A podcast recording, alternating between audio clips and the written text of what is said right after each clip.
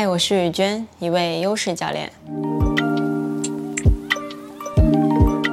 今天我来讲解第十五个优势 Organizer 整理者和第十六个优势 Planner 计划者。我在这里所讲解的优势呢，全部来自于 Strength Profile 这份专业的优势测评。如果你想要对这份测试有更多的了解，可以去看我之前的内容。在这个优势讲解的系列里面呢，我希望你可以通过我的解读，可以帮自己初步判断哪些是你的天然优势，哪些又不是你的优势。当然，最全面准确发掘优势的方式呢，还是推荐大家去借助专业的优势测评，并且结合上专业的教练咨询。回到我们今天的优势，为什么会把整理者和计划者放在一起来讲呢？是因为我发现这两个优势还是有一些相关的，并且很多人可能以为他们是类似的优势。那我就希望可以通过一起讲解呢，帮助大家更清晰的理解他们分别都是什么意思。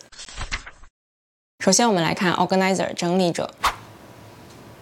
整理者的关键词呢，就是喜欢井井有条，喜欢所有的事情都放在他们自己专属的位置上，这样当你需要的时候，你觉得很快就能够找到他们。所以常见的有这个优势的体现呢，就是你会非常喜欢整理和收拾东西。比如有的人每天早上开始工作之前呢，就一定要先把自己的桌面或者周围都收拾得整整齐齐的。或者你可能喜欢在家里面做收纳，把所有东西都井井有条的摆放在他们各自的位置。除了整理和收拾东西这个特点之外呢，organizer 也包含另外一层意思，就是喜欢组织活动。其实去思考一下，就会发现这跟我们刚刚讲的喜欢井井有条是一致的。因为喜欢组织活动呢，往往也是你希望特定的事情有特定的人在做，所以呢，你喜欢这种所有的人啊事物都被安排的非常有序的感觉。如果你感受到对于刚刚讲的这些特点呢，你内在有一股能量或者有一股天然的冲动，觉得自己是喜欢做这样的事情的，那么就可以初步判断 organizer 它是你的天然优势。那接下来可以问自己的就是，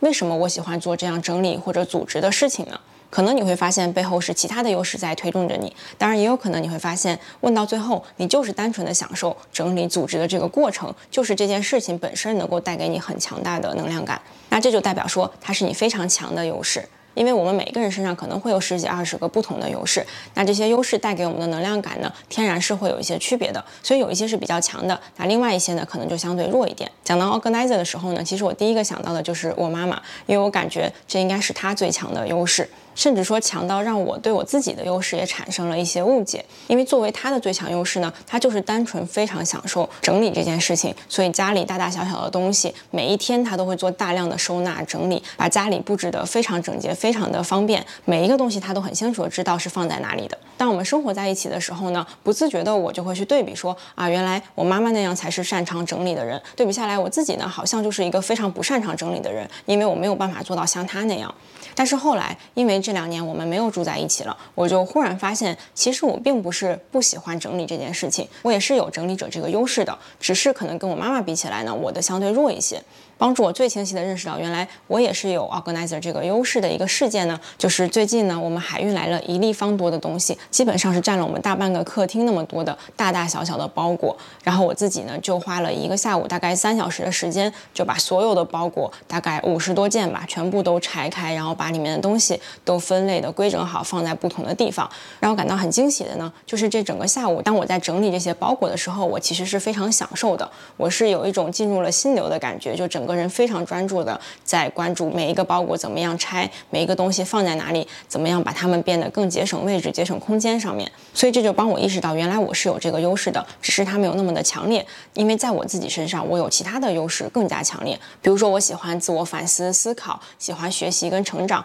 所以这就导致，如果我有时间的话呢，我会优先选择去做学习啊、思考类的事情，而不是优先去做整理、组织方面的事情。所以刚刚举的我自己的例子呢，也是希望大家可以去仔细的思考一下，首先它是不是你的优势，然后它在你身上的体现有哪些，到底它的强度怎么样？因为这些都是很重要的信息，可以帮助我们在未来更加有效的、主动的选择如何去运用好我们不同的优势。接着我们来看 Planner 计划者这个优势。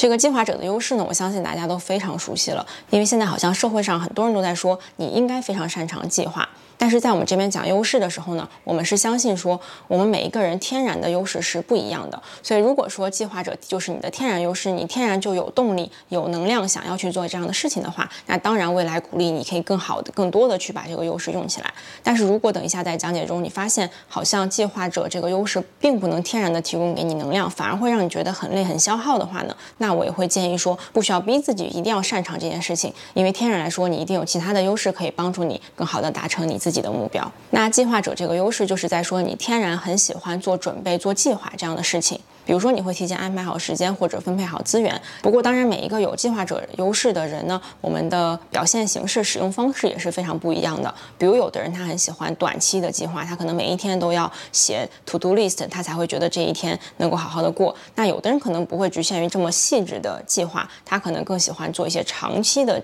比如说五年、十年这样的人生计划。这个区别呢，其实是因为我们还有其他很多不同的组合有关。比如刚刚讲的那两种，喜欢做短期细致的这种计划的人呢，可能他同时也有，比如说细节这样的优势。那另外一个喜欢做长期计划的人呢，可能是因为他有大局观、预防这样的措施，让他有额外的动力，想要去关注更大方向的一些事情，而不是眼前的每一步的计划。所以，首先你只需要判断做计划这件事情是不是整体让你觉得还挺有动力的，是不是你自然而然就想去做的事情，那它就是你的天然优势。同样的，接下来你就可以去问自己说：那我为什么喜欢做计划？是什么在推动着我对这件事情产生了能量呢？在回答这样问题的过程中呢，你就可以发现更多自己的其他优势，以及说你的优势在你的身上是如何去结合，并且如何可以更好的使用起来的。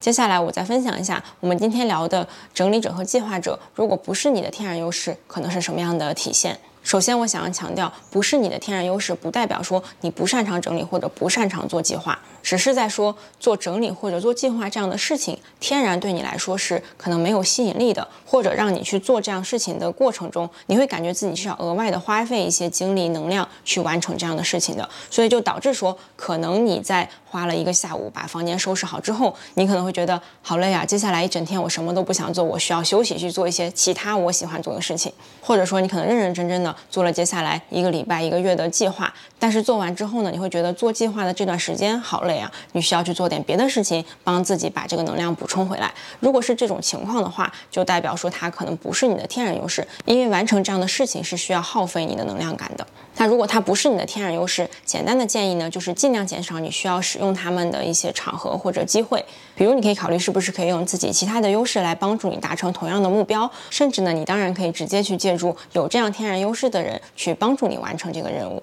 好的，那今天关于这两个优势的讲解呢，就到这里了。希望你现在可以帮自己初步判断它们是不是你的天然优势。如果不是的话呢，也欢迎你去看我之前的小视频，帮自己找到更多的优势。我们下期见。